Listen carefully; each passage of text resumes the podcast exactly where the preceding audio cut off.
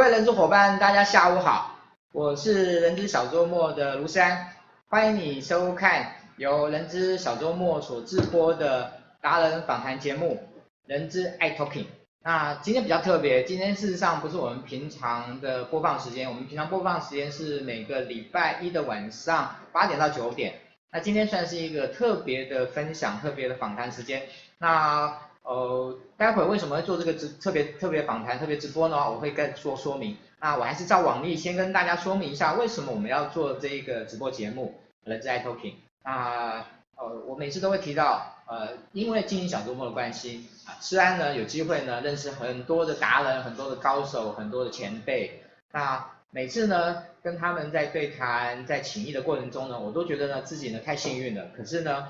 又觉得呢，真是可惜啊。没有能够让更多的人能够有机会亲自这些达人高手的这样的一种智慧的言语，宝贵的心得，所以呢，很棒，在现在科技的一个协助之下，我们能够把我以前没办法做到的事情呢，把它搬到直播的现场，让所有的人都有机会跟诗安一样，跟许多的达人，跟许多前辈。互相的切磋，互相的请教，获得更多有益于自己的事情。好，这个是我们为什么要做这件事情的一个起心动念。好，那接下来呢，为什么说今天是一个特别直播呢？呃，除了呢时段不太一样以外呢，今天我们算是针对一个很重要的论坛、很重要的主题的部分来做一个很推介式的这样的一个说明。那这个主题论坛谈的是什么呢？这个主题论坛谈的是员工协助方案，也就是我们俗称的 EAP 的方案。那这件事情呢，呃，我我自己在怎么看待 EAP 这件事情？呃，我们如果觉得企业中一个人的发展有理性跟感性的两个层面，那我一直觉得工作的指导、工作的协助，它是一种理性层面的东西，但是另外一个部分。在感性的层面，在生活的层面，他的这样的协助，事实上好像在目前为止，台湾做的是比较少的。啊，嗯，如果说大家都承认，在未来人才的争夺上面，已经不再只是单纯的薪资，而是一种更全面的、更广泛的。那我相信 EAP 呢，已经不再是一种好像只是加分的一个东西。我认为未来 EAP 应该是企业在人才管理上面一个很战略性的基础啊，我想这是我今天为什么会想要直播这个特别呃直播节目的。所以呢，我们通过这一次的一个直播的访谈，推过推过透过这一次的这样的一个论坛的推荐呢，我们邀请到了这一次啊论坛的主办人啊李志宏博士来跟。我们做一个一个小时左右的这样的一个对谈，希望呢让大家能够对 EAP 对这个论坛有一个更深入的了解。那我们现在就掌声欢迎李志宏老师。好，我先请老师跟老师做个，哎，老师不用自我介绍，因为所有的 profile 呢都我们都看得到，那所以老师不用做了，只是跟大家 say 声 hello 就可以了。好，大家好，我是李志宏。嗯，那接下来呢，我们正式进入我们的的对谈的节对谈的内容。但是呢，在谈 EAP 之前呢，我今天想要趁这个机会，因为老师事实上是在亚洲大学任教，啊、嗯，亚洲大学工商信息的的的所长，呃，前前所长，前主任，对，前主任，OK，好，所以呢，我相信呢，老师作育英才之余呢，他的很多的桃李应该现在都散布在不同的人资的的一个、嗯、人资的公司的单位里面，嗯、所以呢，我想要问老师一个问题哦，就是。呃，其实，在台湾，我认识的很多的 HR 的伙伴，其实，哎，都是在心理系相关的一些系所毕业的。嗯。那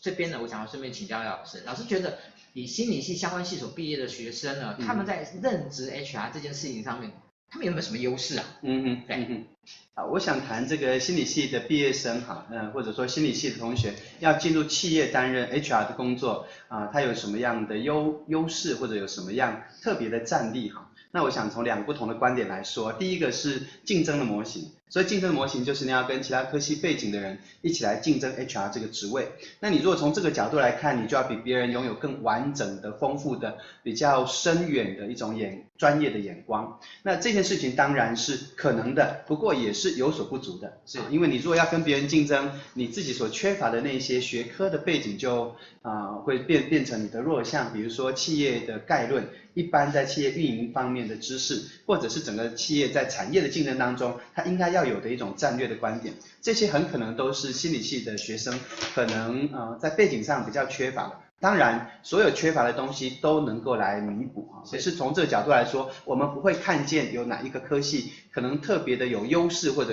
呃一就一定能够啊、呃、来这个取取胜或者取利。可是如果从另外一个模型，就是团队的模型，我们来考虑一个 HR 团队的配备的配置，那我们就会发现心理学有它不可或缺一个非常重要的地位啊。因为整个人力资源的管理跟发展。啊，不论是招募、甄选、训练、安置、绩效评估、奖酬系统的设计等等，都有它的实务的操作面，也有它的原理原则的一面。啊，那所以心理学在这当中是一个非常重要的学科基础。假若这个心理系的同学能够比较采取一个团队的模型，尝试着啊到一些这个啊到 HR 的团队里面去扮演自己比较行为科学家、职场的行为科学家的角色，那你的优势就是不言可喻。啊，假如你要比别人更优更强，那可能你要稍微退两步，想一想，我很可能还要再多学哪一些学科，才能够帮助我在这方面有比较宽广的知识背景，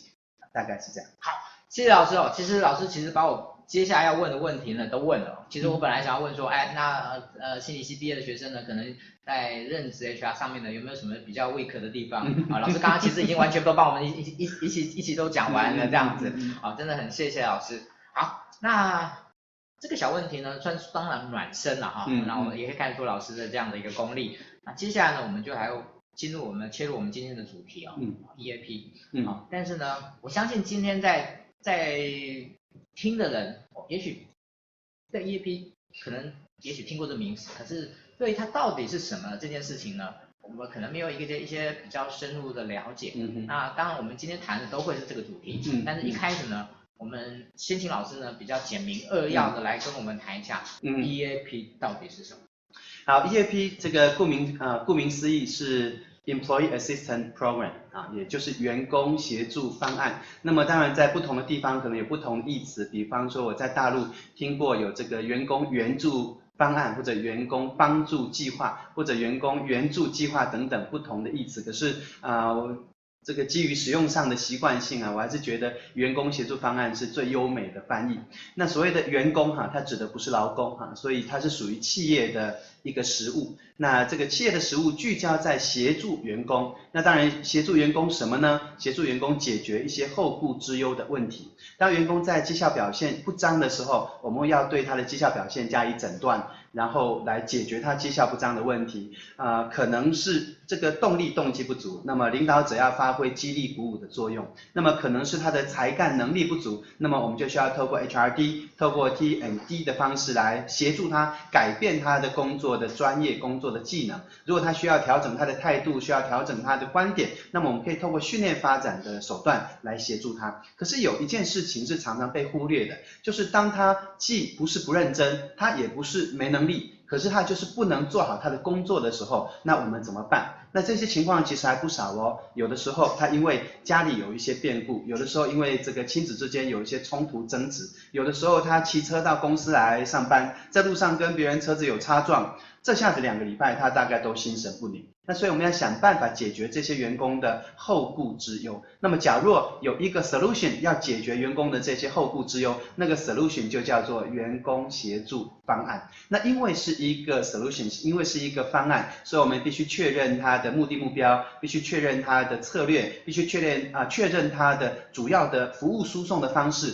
跟整个伦理的框架。那这一整个专业，现在我们叫做 EA Professional，也就是 EAP 的另外一个定义，就是员员工协助的专业。那么在美国有国际员工协助的专业协会，那么我们台湾员工协助专业协会也是这个国际协会的台湾分会。那么我们台湾的这一个协会就、呃、邀请了这个企业端，也邀邀请了这个外部的供应商或者是服务专业服务的机构端，以及、呃、相关的专业人员组成这个学术的社群，来一起研商跟 EAP 相关的这些课题。那我想关于 EAP 是什么，有什么，做什么，大概是我们今天直播的焦点啊，欢迎大家继续的来收听，我会一一的跟大家来说明。好，谢谢老师哦，真的是非常非常精简扼要哦。其实我自己看过 EAP 的书里面呢，其实呢能够讲的这么在这么短时间能把 EAP 讲清楚，其实真的不多。OK，，老师我可以这么讲吗？呃，我是专家。好，那。嗯，其实我觉得 EAP 在企业里面呢，一直呃有一个小小的问题，就是、嗯、很多企业主可能会觉得 EAP 跟我的企业的经营上面到底有什么连接？嗯哼，哦，所以呢，我、嗯、我想接下来就问一下老师，就是 EAP 对企业而言，嗯嗯，它的连接以及它的核心的价值是什么？嗯嗯，啊，为什么？企业要买单这件事情，OK，好，我我想基本上企业哈并不是为了这个员工的困难来买单而已，它是在投资他自己的才能维护。那怎么说呢？我刚刚提到的一个例子，当我们的同仁啊有一些后顾之忧，他来到现场，你还是照样发薪水啊。对吧？可是他不能发挥他完整的战力。那他因为这个心神不宁，他也可能有比较多的工业啊、公安方面的意外，他也可能跟人之间有比较多突兀、沟通不良的情势。那么像这一些零零总总的缺损，如果我们把它计算起来，你一定会发现，你宁愿。花一些时间，花一些力气来帮助他，倾听他。如果你自己解决不了，你大概会期待有一些专业人员能够来介入，协助你来安抚他，来鼓舞他。那么像这一类的机机制啊，大概是 EAP 最原始也是最根本的作用。那所以我们应该注意得到啊，它其实不是一个啊员工的福利，它应该被当作是一个员工绩效管理的解决方案。换句话来讲，是一个 solution，它有它的 framework，它有它的。目标有它的策略啊，当然我们要来计算它的获益。那么在 EPA 所这个发发表的这个啊文章里面呢，大概几个公司都估计了啊，那也包包括这个专业机构都估计了在 EAP 里面的。投入跟产出哈，那当然美国的环境比较特别哈，他们一般的这个医疗保险、商业保险哈，是公司人力维护非常大的成本，在那样的环境当中，如果他们投入 EAP，大概投入一块钱可以节省八块钱。或者投入一块钱，除了节省，还加上这个员工因为向心力，因为对员工的忠啊、对公司的忠诚所能够得到的回收，大概是投资一块能够得到六块半，或者得到八块钱。那所以在美国，甚至有一些保险公司啊，要衡量这个你们公司有没有办理员工协助方案。如果办理的员工协助方案，它的保费是某一个。啊，不同的费率。那么如果不是，那就用一个普通的费率。甚至有一些保险公司主动的提供经费帮助。啊，他的顾他的客户来做员工协助方案，原因是因为在这方面的投入可以大量的减少员工的旷职、旷工、员工的医疗跟健康方面的开销。当然，他也会间接的或者能够影响员工对公司的满意度、员工对公司的信任、员工对公司的向心力。那这都是很值得追求的，企业在才能管理跟才能维护和发展上面很值得追求的效标。哇，嗯，老师，你刚才讲了一个数字。嗯，投入一块钱有八块钱的回收，是是，这生意太好赚了吧？呃，对，当然，不过这个是在在美国的环境，因为他们的这个医疗保险基本上还是商业保险，那么每一个企业要为了员工，因为他的这个矿职矿工以及连带而来的这许多医疗方面的开销啊。呃这个这这些都要花钱，是那与与其哈让它形成一个很巨大的问题之后，再来花这一些钱来挽救我们的员工，不如一开始他遭遇困难的时候，我们就透过一些主动积极的观察、主动积极的关怀协助，来消弭这些问题于无形。那所以 EAP 变成了一个才能维护重要的 solution，而不是一个开销、一个员工福利而已。哇，OK OK，我我想这个。很多人会对 EAP 这件事情啊，跟企业的一个核心的的一个营运上面的连接，可能要，嗯嗯、那我想刚才老师用了一个非常呃具体的数字啊、呃、研究来做一个佐证。嗯、那我我想接下来也就请老师来谈一下，就是呃，有关于 EAP，以目前的话，我们在我们先谈台湾就好了，嗯嗯嗯就是在台湾目前主要运用的项目大概是、嗯、是是哪一些？嗯嗯嗯，好，呃，事实上这个 EAP 啊、就它的直接服务啊，涵盖的范围大概包括了。这个我们传统上所说的心理健康、压力跟情绪的管理，然后体适能，然后家庭啊、跟亲子的关系，以及工作家庭或者工作生活平衡，然后这个在理财方面的、医疗方面的、在法律方面林林总总的服务。但是在台湾在应用上啊，大概都会聚焦。在这个压力管理、情绪管理，那有一些公司会对这个职家交流、职家平衡多做一些琢磨啊。但整个来说啊，基本上还是比较心理学的取向，比较心理咨商或者是这种辅导应用的取啊，辅导应用的取向。那这方面看起来是。比较清楚的啊，那这个比起一个比较完整的 EAP 的套组或者是架构，其实是有一些的偏颇啊。那不过这也不一定就一定不好，因为也许这个可以是我们地方的特色，大概是这样。Okay, 好，那接下来我们就问一下，刚、嗯、才其实我想老师对于国外的东西应该也是台湾 EAP 的应用跟国外。目前来说，最大的落差是在哪一块？嗯嗯嗯，好，我我这样回答是按这个问题啦，我大概不会说是一种落差，我比较把它放在一个水平的角度来说，是台湾本地跟国外的差异。台湾的本地大概在这个 EAP 的实务上哈，都会聚焦在一些比较中性的、比较一般的、常见的，比如说这个减压的方案，那家庭生活品质促进的方案，所以我们常常会在企业里面办一些讲座，或者鼓励员员工哈。如果有些什么家庭的困扰或者亲子的困扰，那尽量带到公司里面来，我们透过心理咨询、心理咨商的手段来加以解决。那但是这个呃，台湾有一些企业其实是比较有这种国际化的眼光，在才能维护上面，他们的观点也比较宽广，也比较丰富，而且有一点深度。那他们就会开始注意到这种职加交流啊，或者配置内部外部的资源来协助员工调试他的工作，所以开始提供这个工作上的弹性，比如说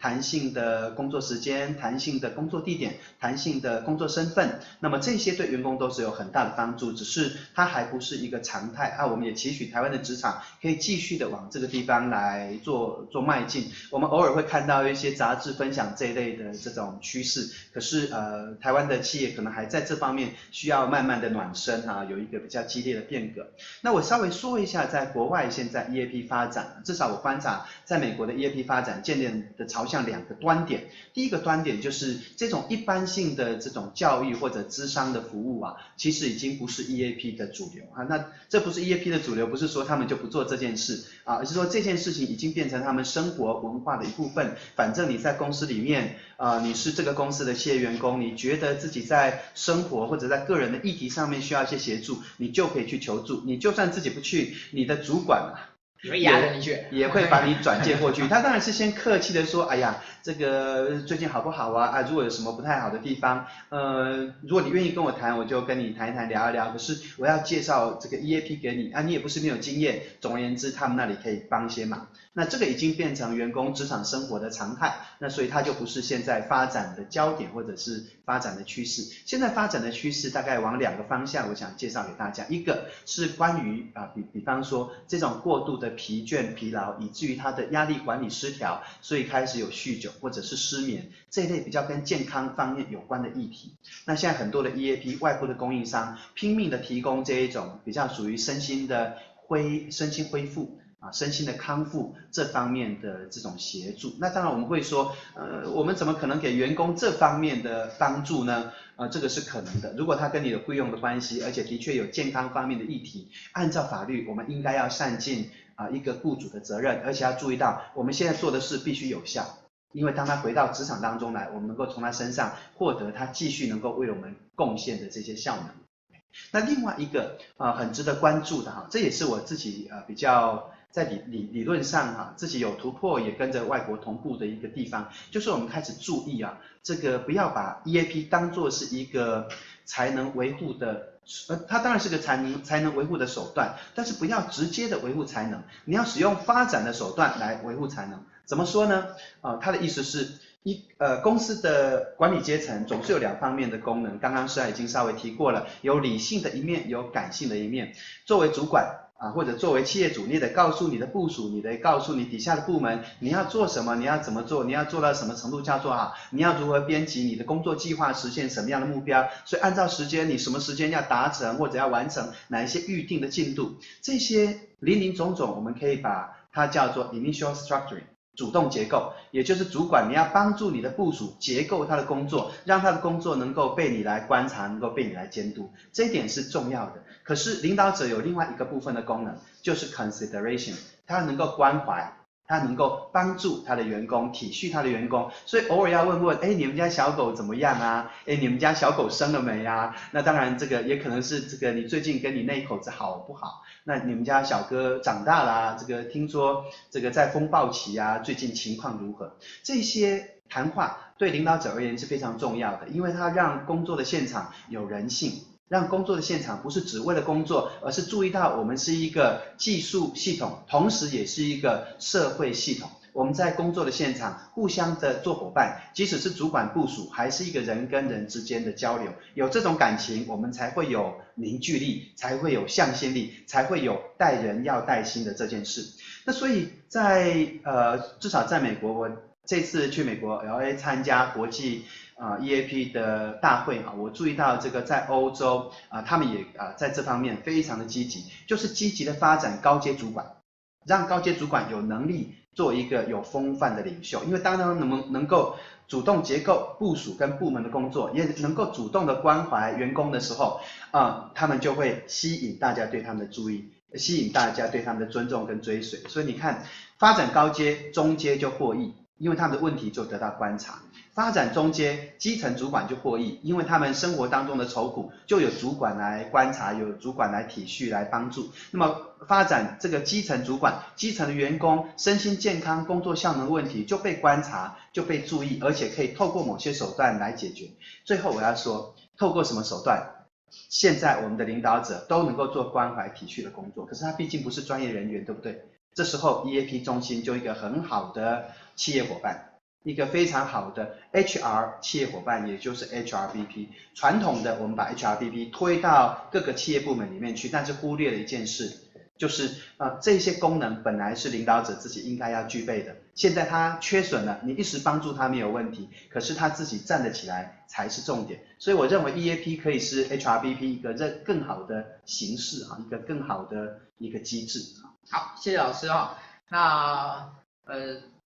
其实我觉得现在大家很多人在台湾的很多企业在理理解 EAP 的部分，好像很容易就用用四个字来代替，叫友善职场。嗯嗯嗯啊，那但是我觉得这个其实从刚才老师的说明跟的，我想它可能只是一个很基础的一个一一一个一个情况而已。是。好，所以我想要请问一下老师，就是如果老师要给一个建议，对台湾的企业，那我们就设定是中小中大型企业哈，小型企业哦，是。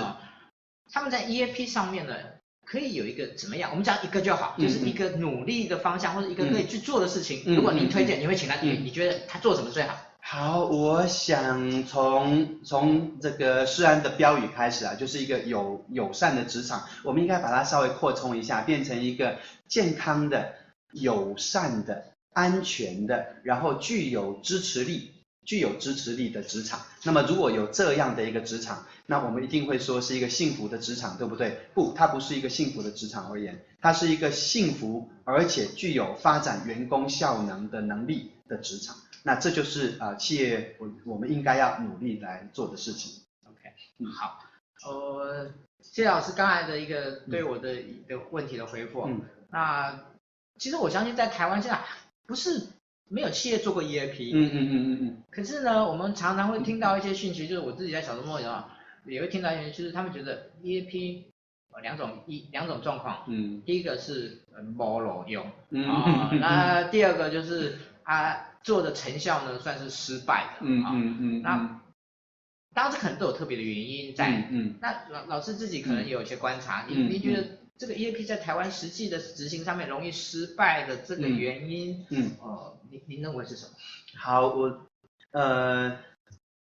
回答这个题目可能稍微稍微要长一点的时间，因为我呃这个就是我研究的焦点啊。我我想有两个，第一个就是大家虽然想推动 EAP，可是大家并不完全了解 EAP。所以，我们很可能是在一个误用的模型当中，这是一个知识层面的问题。第一个，知识专业的层面是对，就是大家的对 EAP 的专业不足。那如果你的专业不足，最后做的不成功，你很不容易检查到底是 EAP 本身的理论跟实务有问题，还是你的执行力有问题。那我自己观察的情况，其实我很不愿意说，可是大部分的企业有这种热情热心，可是我认为在 EAP 的专业上还值得再更深耕。啊，让自己有更好的基础，或者有更广泛啊、更深远的观点，这是第一个。第二个，我刚刚一开始在讲说，我们的企我们的企业现在的 EAP 的情况哈，也许有一些是已经扭曲偏差的。比方说，我们很关注官方的焦点。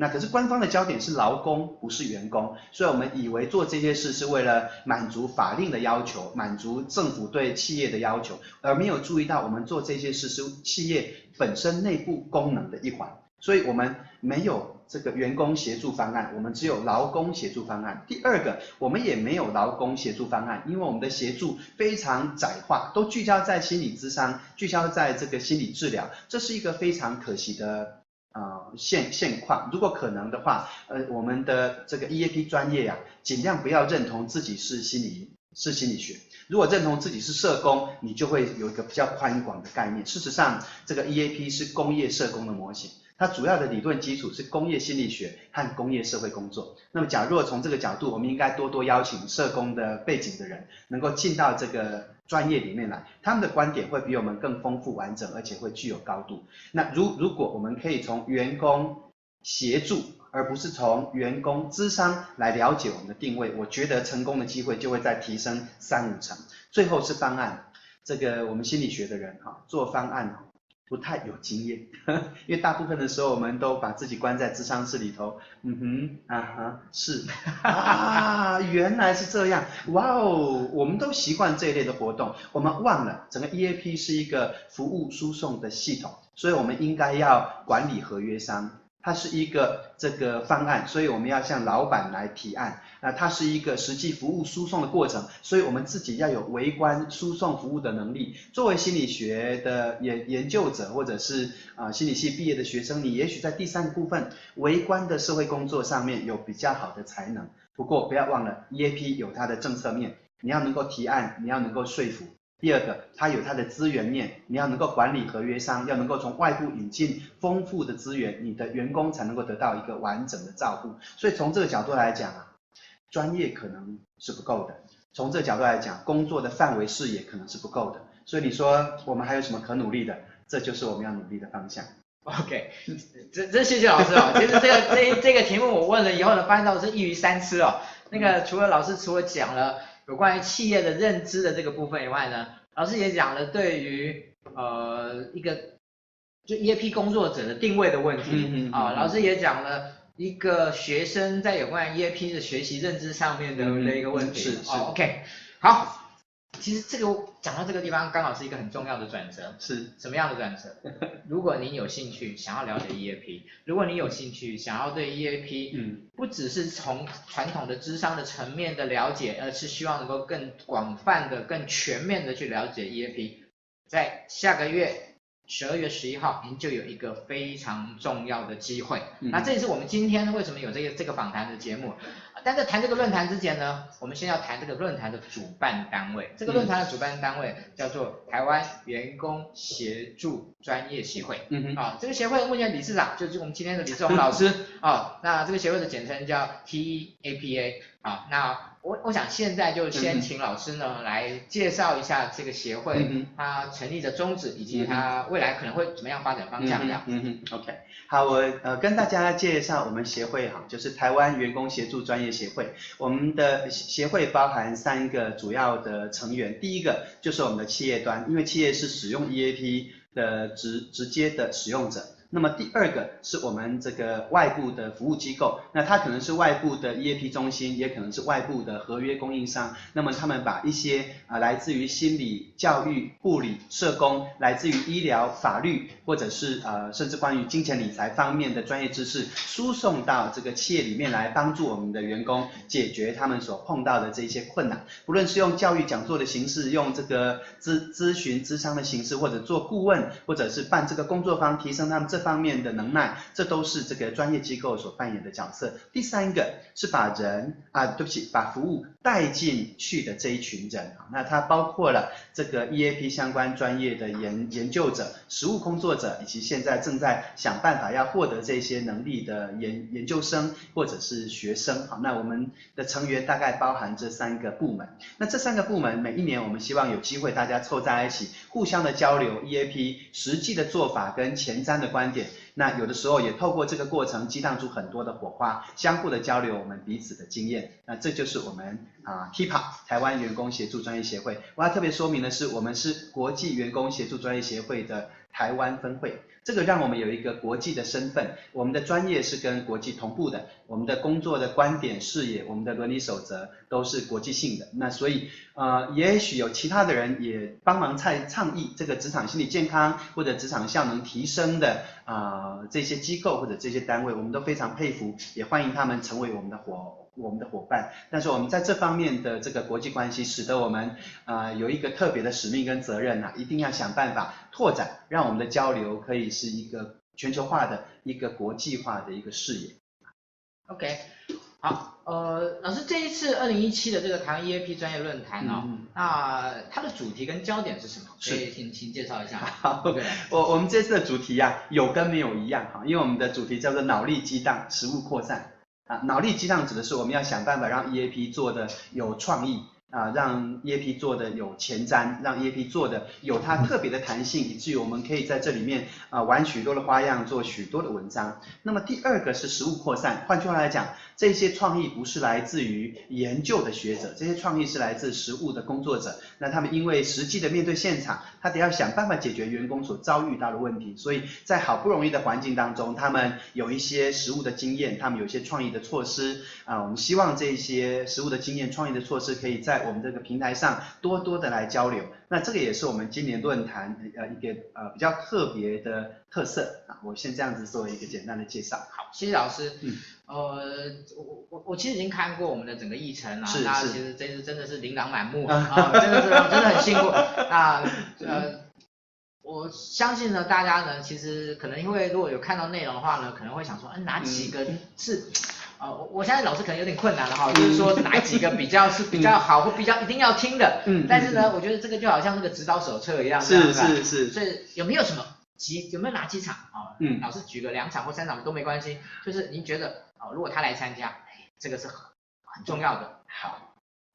好，我我希望先稍微呃。比较笼笼笼统或者广泛的说一下我们这次论坛的几个特色。第一个，我们这次的论论坛，我刚刚说了，它的主题是脑力激荡，实物扩散。那么我们特别得到了行政院人事行政总处的支持，这个对我们来讲是非常大的鼓励跟鼓舞。啊，那因为这个公务机关推行 EAP 啊，这个素有经验，而且他们非常有创意。那这次他们也来参加，好，那给我们很大的这个。支持对我们也是很大的肯定。那我们也谢谢人之小周末哈，可以呃作为这个协力运筹的单位，这次协助我们整个会场的管理。那么在之外，这个台湾应用心理学会、台湾工商心理学学会、中华民国啊智商心理师工会全国联合会、中华民国临床心理师工会全国联合会啊，都是我们的协力单位。那么我们还有一个协办单位，是我们的台湾人力资源主管协会。那这个它的前身是我们中部的人资会，也是一个非常庞大的社团。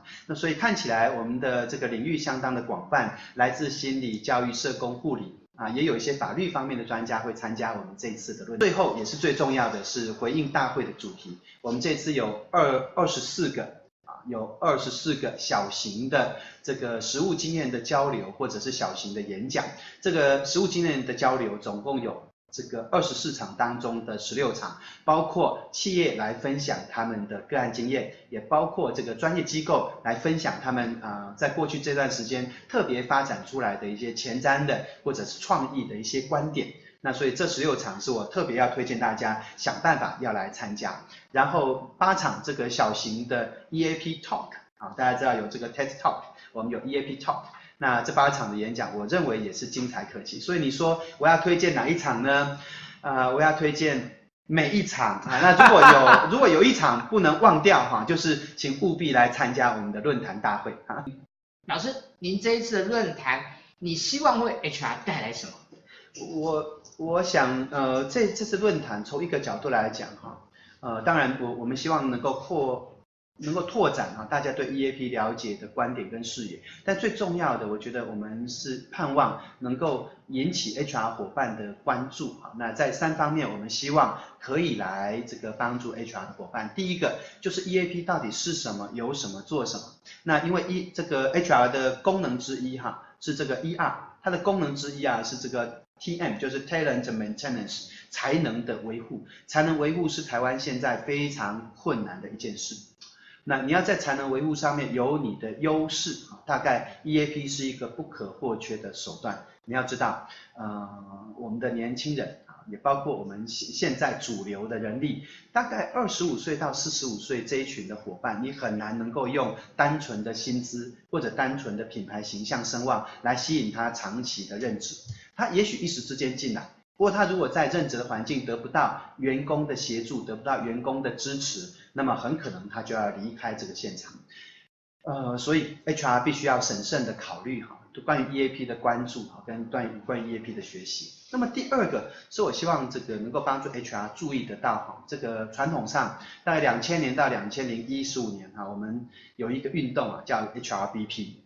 这 HRBP 啊，这个是希望 HR 能够走出他们这个好像养在深宫人卫士的那个角色，直接的下到现场，他们可以更直接的关注这个人员所遭遇到的经验，然后帮助我们这个 BU 的 leader 能够来解决跟人有关的问题。这个当然是这个诚意甚美的一件事情。不过十五年的实验啊，大概几篇重要的学术文献都已经证实了 HRBP 基于心理学的原理啊，它是一个必定失败的模型。为什么？因为我们怎么可能容许另外一个人来分享我的统御权、我的领导权？大家大家都知道，军队里面有辅导长，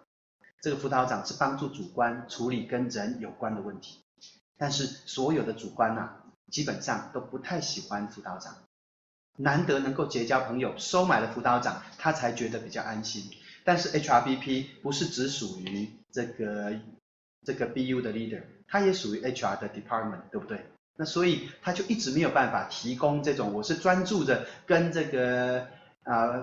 BU 的 leader 哈这个协同合作的这个模型。那所以我很盼望啊，在 HRBP 可以开始考虑到有另外一种可能的形式，就是我们让我们的 leader，让我们的 management 本身就有这个理性的力量，也有感性的力量，不要这个碰到员工不敢问他假大脸，自然假大脸。你如果上道你就说假发，你如果跟我说阿北，我我我我我不知道该怎么办，最近好不好？你如果上道你就跟我讲好，你如果跟我讲有一些什么样任何后顾之忧的问题，我大概都会有一点手足失措啊，这个是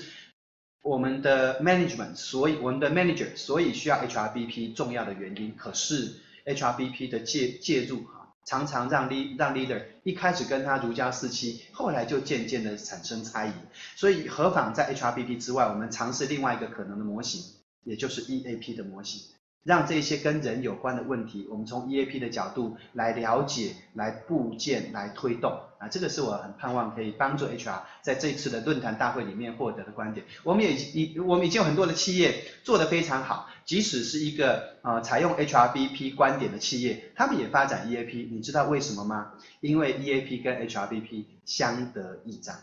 可以协同合作，是一个整合的人才发展跟人才维护的模型。这个是我特别盼望这次能够带给 HR 的伙伴。你你也许说，老师你讲那么多，我没有看见，怎么知道？哎，我们这次有十六个个案，欢迎大家一起来现场观摩。嗯，好，谢谢老师，真的很呃开脑洞的一个很重要的观点哈，这是大陆的用用用法的。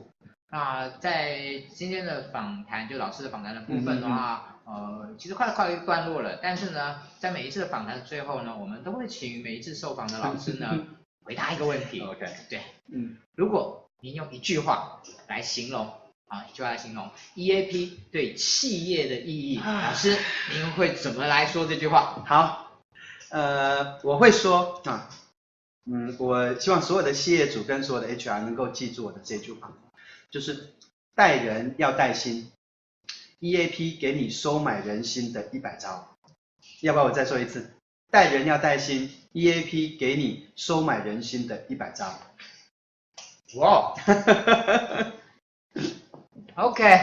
呃，真的很谢谢老师啊。嗯。呃，我一直相信一件事情，嗯，就是一个人如果对一件事情不认知、不了解。其实他就不可能去对这件事情产生理解、产生重视。嗯，那既然他不重视这件事情，这件事情在他整个的生命的历程也好，他整个企业经营来讲，当然也就不会变成是一件很重要的事情。嗯，可是当他不认知这件事情的时候，可能这件事情往往是对他最重要的一件事情。那其实我一直觉得对 EAP 而言。也许对很多的企业经营者来说，他都觉得啊，我做生意就好了啊，我为什么要去管到那么多的事情？但是呃，如果我们从今天的老师的讲解跟分享里面就可以知道，其实企业就是一个整体，企业管理的部分不会因为你自己画了一条界限，它就在这个界限以外的事情就跟你无关，就不，往往这些界限以外的事情才是。真正去影响在整个企业的经营上面的一种很成很大很很重大的成果的一种我们意想不到的结局。嗯，好，那今天真的很感谢呃老师来跟我们谈 EAP，来跟我们介绍，在十二月十一号呢有这一个这么棒的机会，让我们有学习跟发展 EAP 专业的这样的一个机会。那今天我们真的在这边再次谢谢老师，谢谢。那里谢谢大家，谢谢诗安。